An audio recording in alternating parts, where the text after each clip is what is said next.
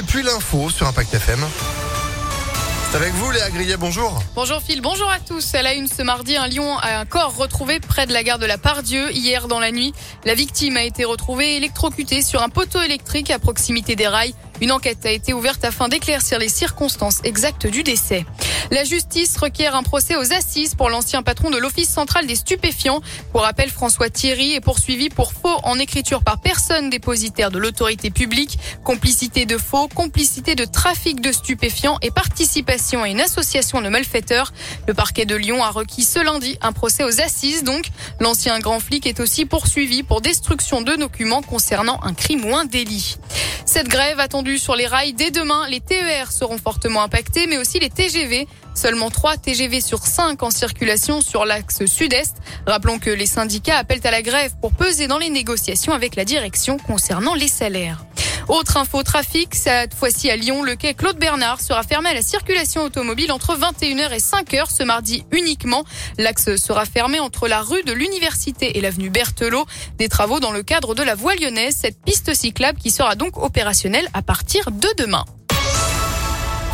Dans l'actu également, dégoûté mais admis. 13 ans SES, 12 en Grand Orel et j'ai eu 9 en philo alors c'est là où je pensais avoir le mieux géré. Bah, du coup je suis un peu dégoûté. Les résultats du bac sont tombés avec des rires et des larmes évidemment ce matin devant les lycées de la région ou devant son ordinateur. C'est la première fois cette année que les épreuves de la nouvelle formule se sont déroulées en intégralité après deux années perturbées par le Covid. On rappelle que la note repose à 40% sur le contrôle continu depuis la réforme en 2019.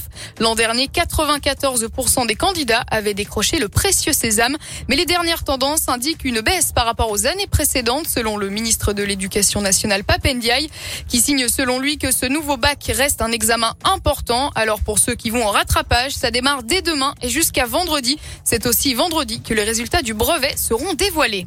Le nouveau gouvernement pointé du doigt, il ne respecte pas la parité réelle selon le Haut Conseil à l'égalité entre les femmes et les hommes. Alors que 21 femmes et 21 hommes composent depuis hier le nouvel exécutif, les postes régaliens sont principalement occupés par des hommes. Manque de parité aussi à l'Assemblée avec moins de femmes députées depuis les dernières législatives et seulement deux de commission sur huit. Que s'est-il passé dans les Hautes-Pyrénées hier? Les corps de deux professeurs ont été retrouvés dans la rue et dans un logement d'un village de 720 habitants. Les victimes ont été tuées par balles. Elles sont âgées de 32 et 55 ans et travaillaient dans le même collège à Tarbes. Une enquête pour double meurtre a été ouverte. Un, un suspect est et d'ores et déjà décidément recherché. Cette petite info sortie, le coup d'envoi du festival Tout le monde dehors aujourd'hui à Lyon. 180 événements organisés partout en ville dans 70 lieux répartis sur les 9 arrondissements. Musique, danse, cinéma, conte et théâtre. Ça devrait durer jusqu'au 28 août. Toute la programmation est à retrouver sur le site de la ville de Lyon, www.lyon.fr. Et on termine avec du sport, le cyclisme avec le retour du Tour de France. Aujourd'hui, quatrième étape entre Dunkerque et Calais, 171 km sans difficulté majeure. Le maillot jaune qui est, je vous le rappelle, sur les épaules du Belge Wout van Aert.